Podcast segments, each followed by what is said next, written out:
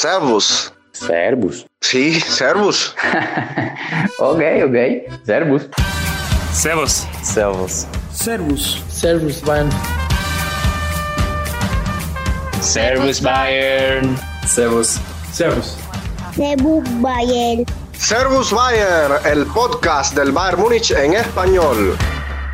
Hallo, herzlich willkommen zu Servus Bayern. Mi nombre es Adrián Cáceres y ya le doy la bienvenida a su programa del Bayern Múnich en español. Hoy una noche especial de debate con Felipe, con su cuenta arroba Update, una cuenta súper recomendada en la red social Twitter o bueno, ex Felipe Servus, bienvenido nuevamente a tu casa. Hace rato que no estabas con nosotros, pero siempre un placer tenerte de vuelta. Gracias, Adrián. Gracias por la invitación y gracias a Frank, que también siempre anda pendiente para invitarme. Desafortunadamente no es un buen momento para, para el club, pero, pero siempre estamos abiertos a debatir sobre lo que nosotros desde afuera creemos que, que es lo mejor que, que le puede pasar a este equipo y, y que es lo mejor que, que tienen, que tienen que hacer, pero de nuevo viéndolo desde una perspectiva de afuera, porque la verdad que con tantas cosas que han pasado, yo creo que a todos nosotros nos falta un poco la película de lo que pasa adentro para realmente poder comprender la magnitud de lo que está pasando en el equipo, porque no es normal que un equipo con tantos jugadores tan buenos esté jugando tan mal. Bien, tú lo decías en tu intervención, un panorama complicado y sombrío para el club que lamentablemente tenemos que remontarnos a años anteriores porque si bien eh, recuerdo que estuvimos debatiendo en Twitter, creo que en algún space sobre una posible crisis, que no, que sí. Hoy en día estamos de nuevo en la misma situación y yo creo que salvo la economía del club, el aspecto anímico y deportivo es muy obvio que está por el suelo. Hoy en día, ¿cuál es la situación del Bayern? Pues que hemos perdido la capacidad de competir ante los rivales importantes. Le podemos endosar 7 a 0 al, al Bochum, hacerle un partidazo a Hoffenheim, pero cuando llega un rival que más o menos se nos planta en la cancha, sin importar la categoría, el Bayern no tiene ideas. Y como tú bien decías, una plantilla que realmente no era para que estuvieras jugando. Ni siquiera es cuestión de estar segundo, porque ya lo estaremos comentando. Desde el 2013 el Bayern no pierde una Bundesliga. Son 12, 13 años perder la, la máxima competencia en, Alemania. En algún momento iba a lo que, lo que preocupa en, en, en, mi caso no es estar segundo en Bundesliga, no es haber perdido ni siquiera frente a la Lazio, sino la imagen que se ha dejado en los dos últimos partidos, la imagen de inestabilidad que en sentido general se está dando y pobre juego ofensivo y defensivo y bueno, en sentido general hasta que, que, está mostrando el club cuando en esta temporada sobre todo tiene que salir a, a, dar un gol sobre la mesa pues no están superando la presión no están sabiendo comprar cualquier equipo con un planteamiento mínimamente decente capaces de eh, plantarles cara. Y en este sentido quiero conocer tu opinión si más o menos cuida conmigo, que no es el hecho de estar segundo, sino es la forma de que está jugando, porque estar segundo puedes estar segundo perfectamente, pero en 2012 perdimos todo, todos los títulos y peleando y jugando a ver, hay, hay varios temas que, que, me gustaría analizar sobre la situación actual del club. Eh, la primera, bueno, tú, tú hablaste de que la situación económica del club es lo único positivo. A cierto punto sí, o sea, el club sigue generando muchos ingresos, sigue estando económicamente estable porque tiene directivos que son financieramente muy responsables con el dinero que se utiliza en el club. Pero eso no significa que todo el dinero que esté utilizando el club esté siendo bien utilizado en salarios para jugadores. E, en ese punto me gustaría empezar, que es el tema, yo vi un tweet sobre el tema, creo que fue Daniel, cuánto ganan los jugadores en el equipo y quiénes son los que más ganan. Y la verdad que estoy sorprendido porque hay muchos jugadores que no están rindiendo al nivel que se espera y al nivel que se les debe exigir. Yo he sido uno de los partidarios del héroe Sané desde el principio y ya yo estoy perdiendo la paciencia con él tanto que te digo que si este año no funciona, yo seriamente consideraría venderlo en el verano porque ya llevamos que 3, 4, 5 años con él y nada. Lo mismo con Upamecano. Los dos son muy buenos jugadores, son jugadores que cuando están en su mejor nivel son de los mejores en el equipo, son muy buenos los dos. El tema es que los dos, cuando más los necesitamos, nunca aparecen. Sané no aparece en los partidos importantes de este tramo de la temporada. Y Upamecano no solamente no aparece, sino que continuamente comete errores. Y no es un error que cometa contra Erling Haaland nada más, no. Haaland no cometió uno, cometió tres. Contra el Villarreal cometió errores. Contra la Lazio cometió tremendo error. Y no es por eh, errores individuales, pero yo creo que si hay jugadores que ganan lo que ganan y que se espera lo que se espera de ellos, tienen que mejorar. Y ya no es, o sea, yo entiendo que el primer, segundo año, bueno, sí, el primer, segundo año se están adaptando al club y demás, lo puedo comprender. Ellos ya llevan más de tres años cada uno en el club y no veo el resultado, no veo los cambios. El tema de la inestabilidad en el club empezó desde el momento en el que votaron a Nagelsmann, que fue, si no el peor, uno de los peores errores que cometió el club en los últimos 10, 15 años. No deberían de haberlo hecho de esa manera. Deberían haber aguantado hasta el final de la temporada, más allá de cuál fuera el resultado, porque al final del día con Nagelman veníamos jugando bien, tenía buenos automatismos. Es verdad que había perdido una ventaja de creo que era de 8 o 9 puntos, pero todavía no se había perdido nada. Y yo creo que con un Dortmund como el que vimos el año pasado, que ellos magnifican el, el nivel de mediocridad que tienen, porque es la verdad, y, me disculpan si, si hay fans del Dortmund que escuchan este podcast, yo sé que los hay, con todo respeto, la, liga la tenían en, en, una bandeja de plata literalmente y vienen y la botan de esa manera. Perder una liga contra ellos es una vergüenza absoluta y merecíamos perderlo, lo cual también significa que nuestro juego fue una vergüenza. Em, esta temporada es un poco diferente. En nivel de, a ver, en números no está tan mal, en la Bundesliga no estamos tan mal. Que un Leverkusen histórico nada más nos tenga cinco de ventaja, hombre, no está tan mal desde un punto de vista estadístico nada más. En la manera en la que estamos jugando, es uno de los equipos más mediocres que yo he visto de este equipo desde, ¿qué te puedo decir yo? Desde el 2011 con Bangal en la segunda temporada que tuvimos con el holandés, porque no generamos fútbol, no, no generamos buenas oportunidades.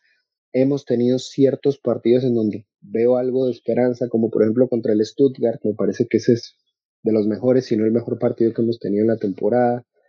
Hemos jugado bastante bien partidos de visitante, como por ejemplo el que le jugamos al Manchester United, pero son pinceladas y yo de este equipo espero consistencia, no pinceladas, pero pinceladas me voy a otro club. Y eso es responsabilidad del director técnico. El, entrenador fue el culpable de haber perdido contra el Bayer Leverkusen, más allá de que los jugadores no hayan estado concentrados en el primer gol, de que no rindan como quieran, lo, lo que tú quieras, pero es responsabilidad del entrenador ese partido. Hay otras cosas que yo he visto en jugadores como Kimmich, Goretzka, los mismos centrales, los laterales. Contra la Lazio no, yo me cansé de contar la verdad cuántos pases hacia atrás hicieron. 90, 95% de los pases eh, eran para atrás.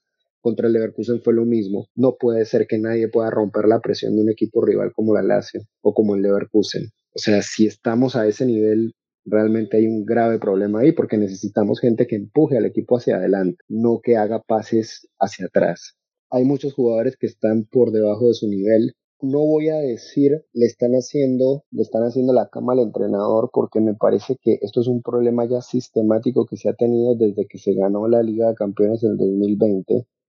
Eh, hemos perdido contra el Villarreal, hemos perdido contra el Manchester City, hemos perdido, bueno, ya perdimos contra el Lazio, perdimos contra un Paris Saint Germain que no tenía ni, no, tenía mucho realmente, que fue el años, justamente el año siguiente que ganamos la, la Champions viene siendo algo constante, que los jugadores no, no están concentrados, no están haciendo su trabajo bien. Y cuando tú tienes tantos entrenadores que han pasado y que realmente ninguno da con la tecla, yo creo que el problema es más hacia muchos de los jugadores y por eso yo estoy de acuerdo con el club cuando dice que no ha empezado a negociar las renovaciones de contrato con los jugadores. Creo que nuestro antiguo director deportivo cometió un error enorme al darle contratos tan altos y tan importantes y de tantos años a muchos de estos jugadores. Goretzka, empezando por él, especialmente Nabri. Si hay algún jugador del equipo que no merece lo que está ganando es Serge Nabri. Leroy Sané, que al principio yo estaba a favor de Sané, pero la verdad que ya la paciencia se me agotó con él. Eh, los primeros dos años te los paso, pero ya a partir del tercer año no, no, no puede ser. Entiendo que con la nueva dirigencia en el club, Ever, que todavía no lo han oficializado, pero esperamos que sea pronto, o por lo menos yo espero que sea pronto, porque él realmente le tengo mucha esperanza a él y a, su manera de dirigir los clubes en los que he estado. Freund me parece que con las limitaciones que tuvo en el mercado de invierno, al principio tenía muchas dudas, pero creo que hizo un buen trabajo, considerando, como te digo, el mercado invernal es un mercado muy difícil de, fichar jugadores porque nadie quiere perder a mitad de temporada sus mejores jugadores. Yo no creo que Tuchel haya demostrado lo suficiente como para poder quedarse en el club. Creo que si tienen que analizar su trabajo final de temporada para ver si se queda o se va, definitivamente se tendría que ir. Yo nunca he estado a favor de despedir a directores técnicos eh, y mucho menos al ritmo en el que va el club, porque al ritmo que vamos, realmente el único equipo que me acuerdo que haya despedido a tantos entrenadores en tan poco tiempo es el propio Real Madrid. Precisamente cuando cambiaron su estructura deportiva, ellos tuvieron un problema de entrenadores brutal que cambiaron de entrenador como seis veces en tres años y eso es lo que quiero evitar que pase en el club aunque para allá vamos y terminan votando a Tuchel. Si me lo preguntabas hace dos semanas, te decía dejen terminar a Tuchel la temporada, pero no vi ninguna reacción contra el Lazio. No puede ser que el futuro del entrenador del club dependa de un partido contra el Bochum de visitante un domingo. Porque, ¿qué pasa si el Bayern agarra y le mete ocho goles al Bochum? ¿Todo está bien? ¿Ya volvimos por el camino correcto? No lo creo. Después nos toca contra el Leipzig en casa. ¿Qué pasa si el Leipzig nos gana? Creo que se tiene que ver algún tipo de reacción en estos eh, jugadores, en este equipo, y yo no lo he visto. Y la verdad que si la excusa de la temporada pasada fue que vieron que estaba entre comillas, en riesgo el triplete, cosa que me parece, hay cosas ridículas que yo he leído, pero eso, eso de verdad que me pareció en otro nivel. Pues en este año ya triplete no se va a poder ganar definitivamente, porque primero perdimos contra un rival de tercera, tercera, segunda división, eh, a manos de Tuchel, eso no fue culpa de Nagelsmann ni de nadie más. Estamos con un pie afuera de la Champions, sí, podemos ganarle al Lazio, sí, la Lazio es un rival que se le puede ganar en casa, sí, pero sinceramente, si se juega como se jugó en Roma o en Leverkusen, no vamos a ganar ese partido.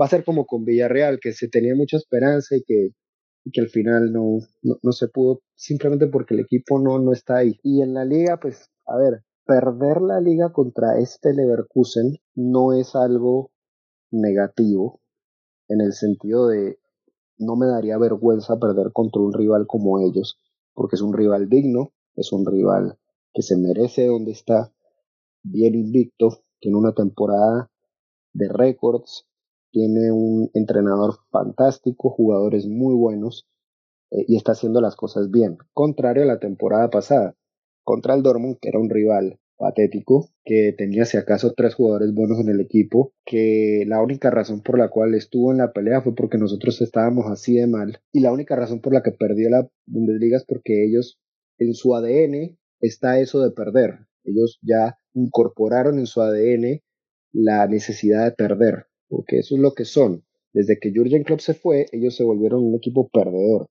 Tienen que volver a reingeniárselas para ver si pueden volver a ser un equipo ganador pero tienen mucha gente podrida en ese vestuario también, igual que nosotros. Entonces, yo creo que, en resumen, si fuera mi decisión, si tú me lo preguntas a mí, yo creo que a Tuchel hay que votarlo. Hay que, obviamente, asegurarse de ver qué entrenador puede venir, pero también hay que hacer una reingeniería de todo el equipo. Y si me preguntas de ya, yo, Felipe, vendo a Nabri, vendo a Goretzka, vendo a Sané, si me apuras, vendo a Coman también. A los únicos de los que ganan bien en el equipo, que le renovaría el contrato son a Jamal Musiala y a Joshua Kimmich. Los demás, a ni uno. A todos los vendo. Y veo a ver dónde consigo nuevos jugadores. Florian Wirtz, lo que sea. Los mando a todos para la Premier. Y que me paguen lo que sea por esos jugadores. Alfonso Davis se quiere ir al Real Madrid, que se vaya al Real Madrid. Se le empaca las maletas de una vez. Porque ese es otro, que desde que ganamos la Champions se ha venido para abajo. Y bueno, si resulta ser que el Real Madrid juega muy bien y gana la Champions y los, eso, es allá. El tema es que aquí no está haciendo las cosas que debe hacer y no tiene ningún argumento futbolístico ahorita mismo Alfonso Davis ni su agente para exigir el salario que está exigiendo. Y yo creo que eso es algo que el club tiene que valorar también. O sea, no podemos llegar a ser un equipo que tiene una planilla con un salario tan alto eh, y que los jugadores simplemente no estén respondiendo en el campo. Porque el único de los 10 primeros que ganan en el club, el único que responde, Manuel Neuer y Thomas Müller. Bueno, y Joshua Kimmich también. El tema con Kimmich no es un tema de rendimiento, me parece a mí. El tema con Kimmich es un tema de posición. Él está jugando donde no debe jugar. Él necesita una escolta. Él necesita un Javi Martínez. Algo que Goretzka no es. Y algo que el mismo Kimmich no es. Por eso es que cuando le ponen un Rodri, le pasa por encima. Por eso es que cuando le ponen un Casimiro, le pasa por encima. Por eso es que cuando le pone a cualquier jugador físicamente más fuerte que él, le pasan por encima y él lo único que hace es poner una cara de niño mal creado que le han ganado el balón. ¿Y cuál es el problema de eso? Que le ganan el balón a él y quedan frente a frente con los dos centrales, que de todas maneras están adelantados. Entonces, hay muchas cosas que el club tiene que analizar para, para el mercado, eh, este mercado de, de verano, pero inmediatamente en esta temporada lo que tienen que hacer es sentarse con calma, no negociar contrato con nadie hasta que se termine la temporada. Y bueno, si le quieren dar a Tuchel un partido más, dos partidos, yo, yo, como te digo, yo lo hubiera despedido ya después del partido de la Lazio. Pero si el club quiere tener algún tipo de estabilidad y ver si Tuchel finalmente logra lo que quiere, bueno, que le den el partido contra el Bochum y contra el Leipzig. Porque yo no creo que contra el Bochum nos diga mucho si sí o si no. Obviamente si pierde ya es no pero yo creo que el Bayern va a ganar ese partido. O sea, no creo que no creo que tan mal estemos, pero sí creo que contra el Leipzig va a ser una prueba de fuego. Eh, en casa, el año pasado empezamos ganando y nos dieron la vuelta al partido con Tuchel, en, con Tuchel en, el, en el banquillo suplentes. Yo le daría esos dos partidos. Si los gana, que vaya partido a partido. Porque lo que yo quiero es consistencia. Yo no quiero que gane dos partidos, todo el mundo piensa que todo está bien y que de repente los siguientes cuatro los pierde. De nada sirvió entonces. Y creo que la reingeniería del equipo es lo más importante que tienen que hacer. Eso, eso me parece clave y por eso yo te digo que Elber, Elber tiene que, que llegar y poner orden en ese equipo porque hay muchos jugadores ahí que desde que ganaron esa Champions del 2020 bajo circunstancias muy, muy diferentes a una Champions normal, que eso también hay que decirlo, no le quitó mérito a esa Champions porque todos los equipos jugaron bajo las mismas condiciones que las, las que jugó el Bayern. Estadios vacíos, en otro país, todo eso, todos los equipos tuvieron las mismas condiciones. Por eso es Bayern la ganó justamente y merecidamente y fue el mejor equipo de ese año. Pero es muy diferente jugar la Champions así que en el formato normal. Y algo se ha demostrado que esta camada de jugadores en formato normal no son capaces de pasar ni de cuartos de final de la Champions. Y hay algo que está mal en eso. Muchísimas cosas interesantes que tocaste en este amplio resumen de lo que es la situación actual del, del, club, tanto de la dirección deportiva como de los ánimos que hay en Múnich. Agregar ahí a esos dos que, bueno, obviamente se salvan y, y más edad que por actuación y que porque obviamente son íconos y símbolos del club, que Thomas Müller y Manuel Neuer, sin caer en su rendimiento, pues quizá otro por ahí que más o menos se pueda salvar, el recién llegado Harry Kane, que pese que actualmente no está pasando tampoco por su, por su mejor hacha, ha contribuido con muchos goles para lo que se le trajo y además es su, como tú bien dices, es su primer año no lo está haciendo para nada mal, simplemente también creo que está siendo víctima del momento pésimo que vive el resto de, sus compañeros. Obviamente no puede hacerlo todo el, el, atacante inglés.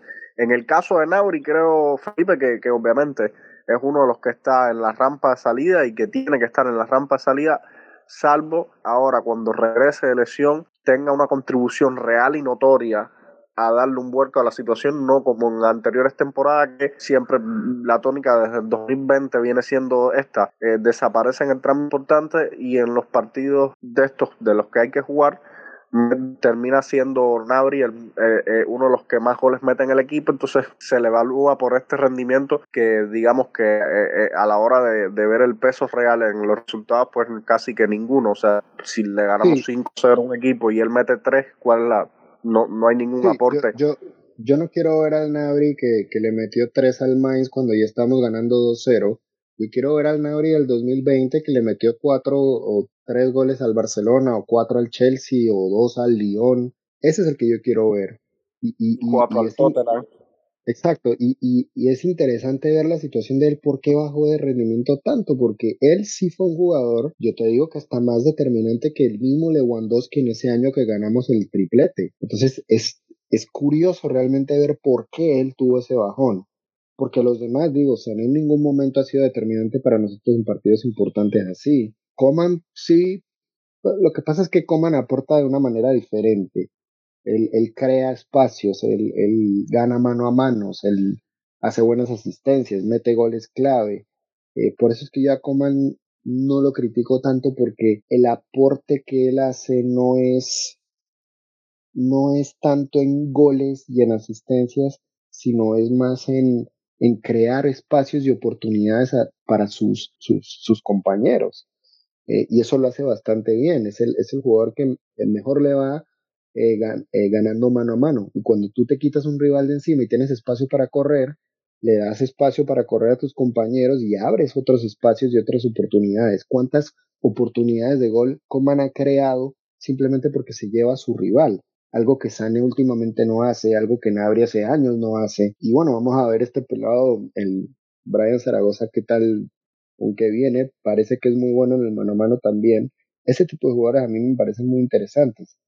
Kane no tiene la culpa, o sea, cuando yo vi el partido de la Lazio, yo vi que Kane tenía que bajar al mediocampo y era el único que agarraba el balón en mediocampo y lo tiraba hacia adelante, porque Kimmich y Goretzka se la pasaron todo el partido pasándole los, los balones a los centrales. Todo el partido. Hubo una imagen que salía Tuchel literalmente gritándoles que hacia arriba, viejo, hacia arriba, pasen hacia arriba. Y Coman y, Goretzka y Kimmich no les importó y pasaban hacia atrás el balón. Entonces yo digo, ok, o no les importa y simplemente quieren que al técnico lo voten, o qué está pasando aquí, viejo, simplemente no tienen la, la por ahí estaban filtrando, creo que fue ayer, que el Tuchel dijo que, que, bueno, parece que no son tan buenos como yo pensé.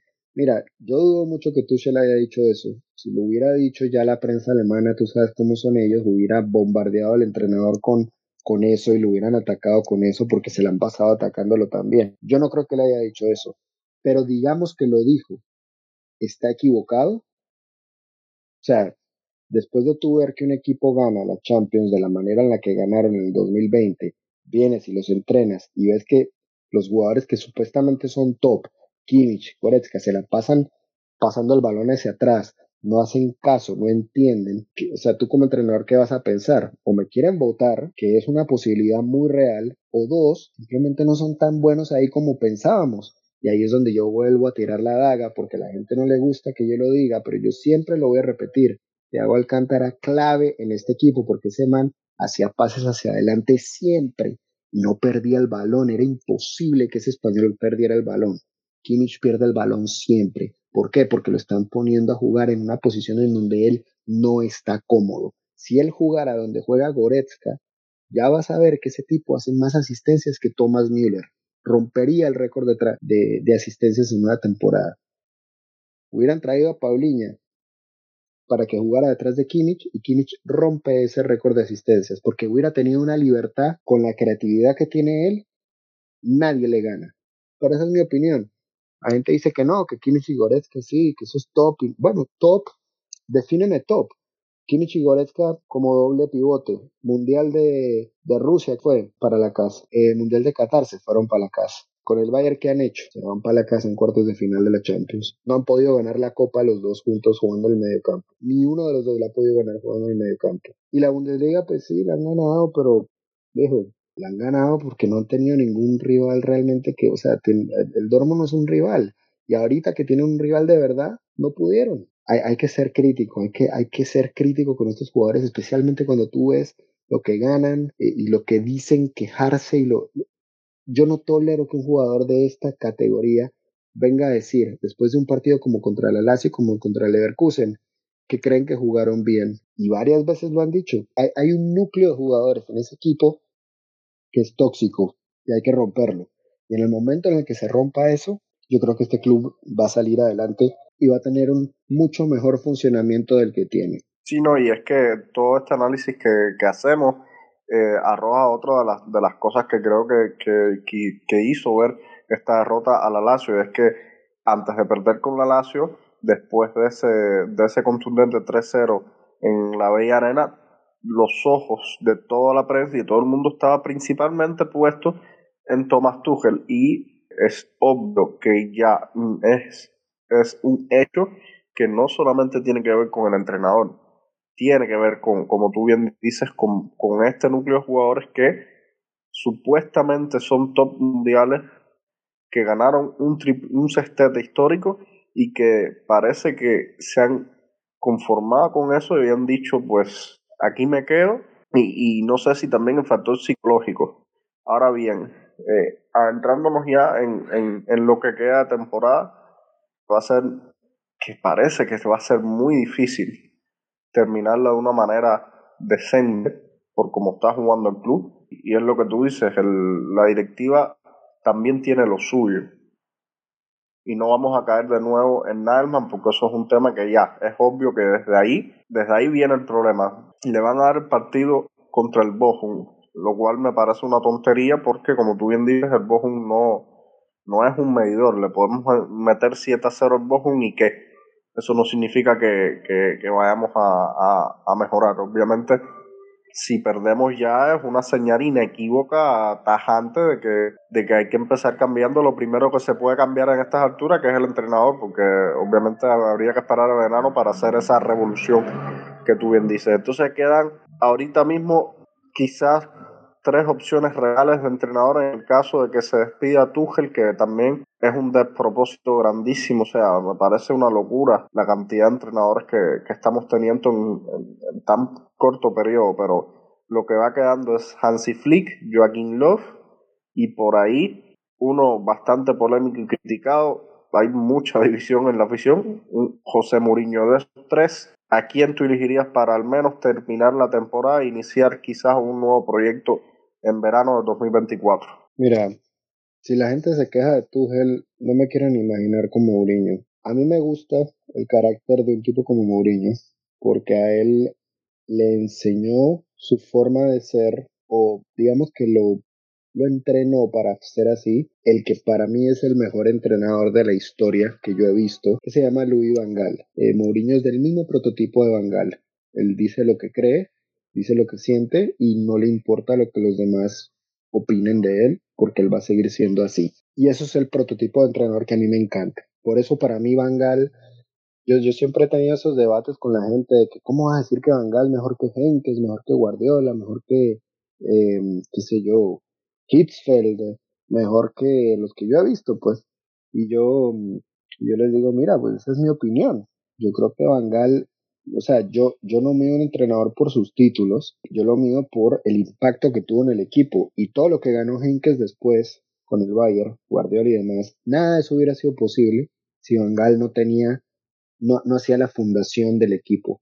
Y eso es algo que por ahí Mourinho podría intentar hacer. Yo creo que Mourinho ya está un poco quemado y después de haber pasado por tanto equipo, me parece que es un riesgo enorme, así como un cara o sello para ver si sale bien, pero un caro sello y, te digo que si sale cara bien, si sale sello, mal, yo creo que la cara tiene un poquito de sello también, o sea, es, es, es un riesgo como un 25% de oportunidad de que Mourinho realmente pueda sacar adelante al, al Bayern. ¿Que lo puede hacer? Sí, obviamente lo puede hacer, porque también la diferencia de los demás equipos en donde ha estado Mourinho es que el Bayern es un equipo mucho más serio, mucho más serio que el Tottenham, mucho más serio que la Roma, mucho más serio que el Manchester United en su estado actual, eh, que le puede fichar jugadores que él quiere. Él no es un tipo que gaste tanto, aunque bueno, seguramente por ahí saldrán personas a decir, mira todo lo que ha gastado Mourinho en su, su historial.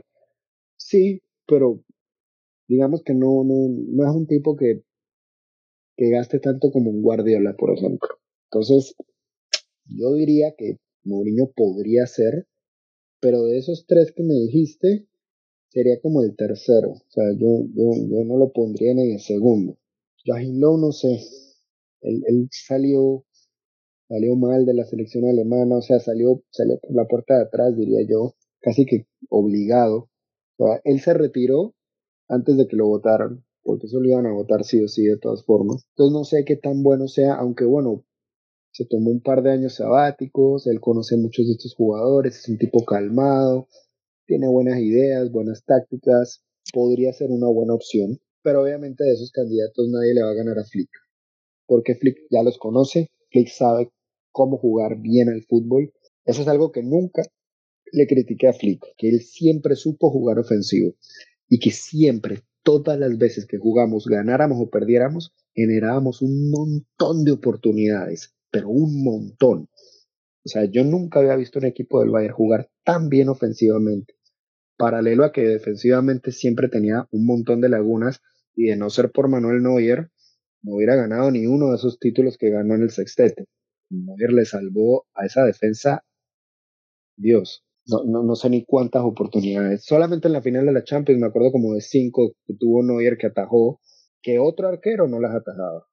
Hay una parte de mí que dice sí, voten a Tuchel porque no está dando resultado, pero hay otra que dice no, viejo, hay que dejarlo hasta final de temporada y ya, si perdemos todo, bueno, perdemos todo y ya, votenlo, él mismo va a renunciar, porque él es así.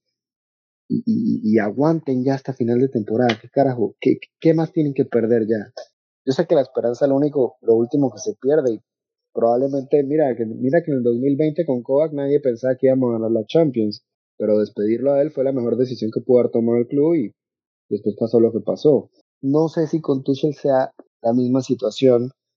Si me preguntas ya, me inclinaré un poquito más por votar a Tuchel y, y, y contratar de una vez al que sea el, reemplazante, a ver si ese es el efecto que va a hacer que estos jugadores lo hagan bien, lo hagan mejor, y si, y si llegan a hacerlo bien, como fue el caso cuando votaron al Chilotti y trajeron de regreso a, a Henkes, entonces definitivamente era que le estaban haciendo la cama al entrenador. Y si no lo es, entonces ya uno se da cuenta de que no es un tema del entrenador, es un tema de los jugadores.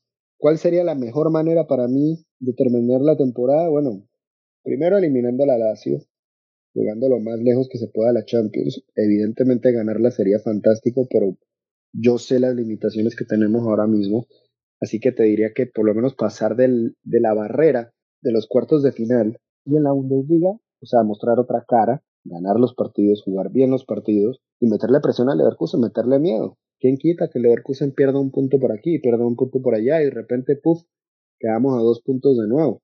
Al Leverkusen todavía le quedan partidos interesantes que tienen que jugar. ¿Qué tan irónico sería? Eh, imagínate este escenario. Imagínense los que están escuchando este escenario, que logramos agarrar momentos y que el Dortmund le gane al Leverkusen, porque el Dortmund todavía tiene que jugar contra el Leverkusen. Creo que en el, creo que en Dortmund, porque ya jugaron en, en Leverkusen y empataron. Imagínate que el Dortmund le gane al Leverkusen y que nosotros ganemos nuestros partidos de esa jornada y que gracias a esa victoria pasamos al Leverkusen sería medio irónico, ¿no? Que otra vez el Dortmund nos esté regalando una liga. Y obviamente, bueno, o sea, aquí uno soñando despierto, ¿no? Capaz realmente la solución pasa por una reestructuración de, de, la plantilla más que del entrenador, lo que lamentablemente, y digo lamentable porque, porque a veces eh, se es injusto con, con los entrenadores, pero la primera cabeza que suele rodar siempre es la del entrenador.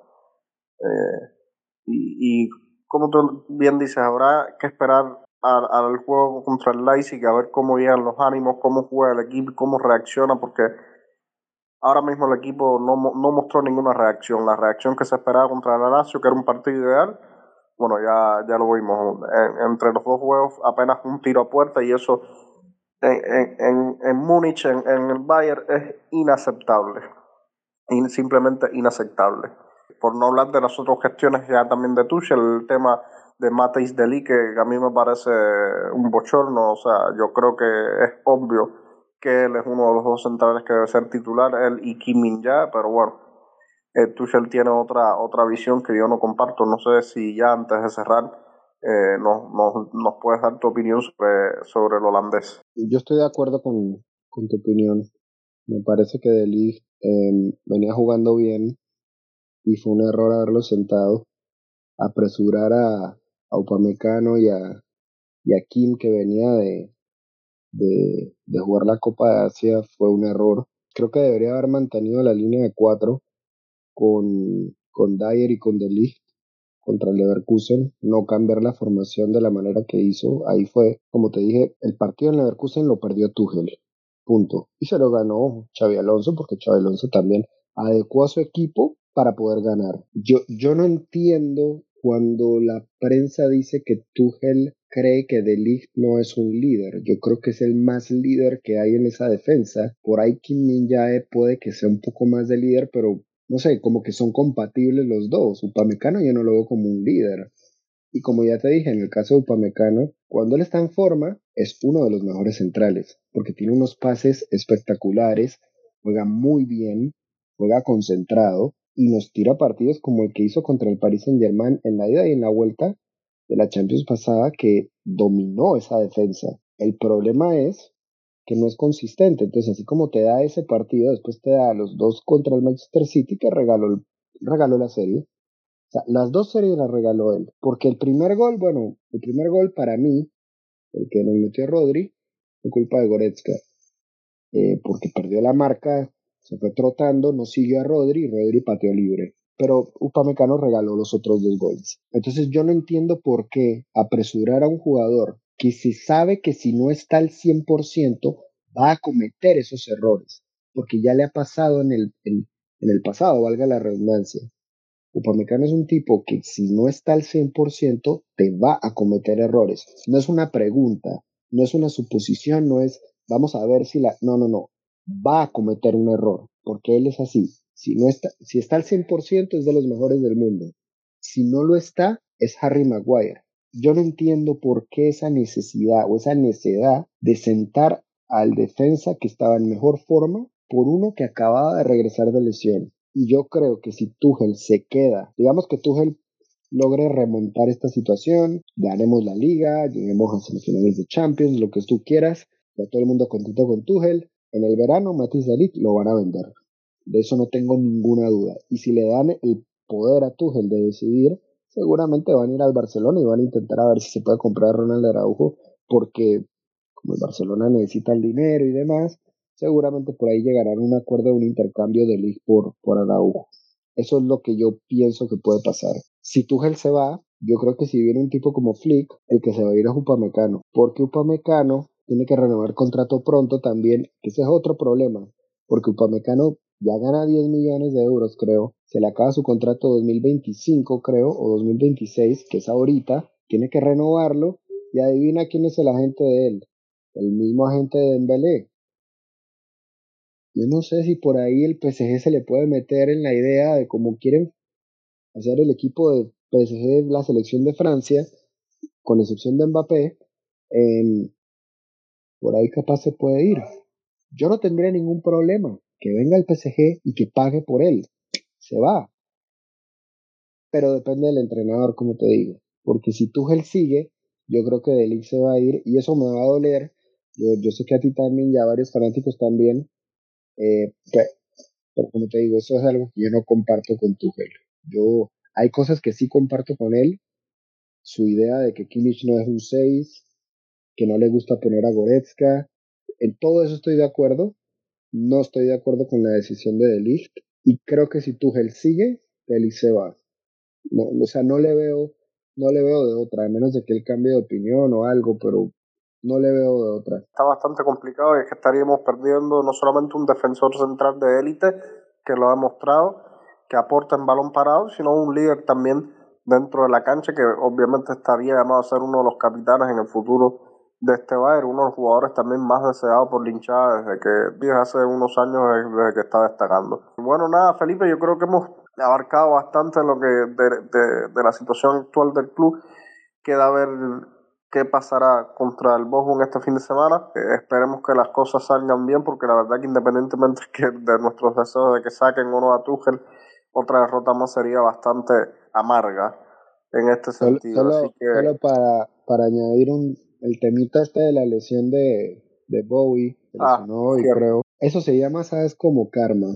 Eso se llama karma por ceder a Stanisic al Leverkusen, que es líder, que Stanisic te meta al 1-0 para un posterior 3-0, que sea uno de los jugadores claves del Leverkusen ahora. O sea, porque no es solamente clave, Stanisic fue titular y dejó sentado a un tipo como Frimpong, que venía siendo junto a Grimaldo los dos laterales estrella de la Bundesliga. Aparte de todo eso, destruyeron a Bowie, que no fue culpa del jugador, hay que ser honesto, hay que, hay que ser justos con el jugador también. Lo destruyeron, pero no fue culpa de él, fue culpa de Tuchel, que los puso en una posición en donde jamás en su vida había jugado y contra el mejor equipo de la liga. Entonces, obviamente lo iban a destruir. ¿Qué pensaba Tuchel que iba a pasar? Y aparte, entonces el pobre Denis se lesiona ahora y volvemos a quedar en el mismo ejemplo. Con solamente Marrao y de lateral derecho, si se lesiona él, ¿qué pasa? ¿A quién van a poner ahí? De las lesiones es otra de, las cosas que nos han estado viendo esta temporada y que nos ha, nos ha llevado bastante mal.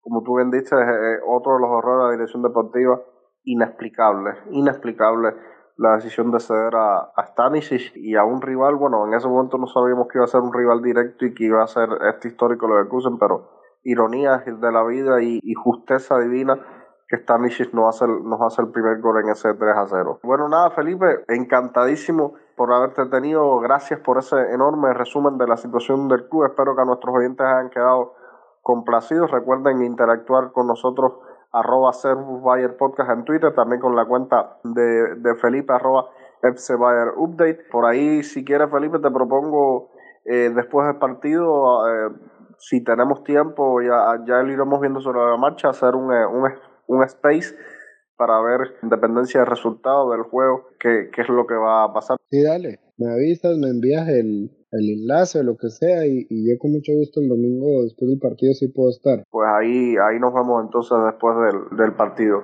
A ustedes, nuestros oyentes, pues agradecerles de nueva cuenta por, por la compañía. Como siempre les digo, guarden su snack, su cerveza para ver fútbol el fin de semana y si es la Bundesliga mejor. Mía San Mía y hasta la próxima.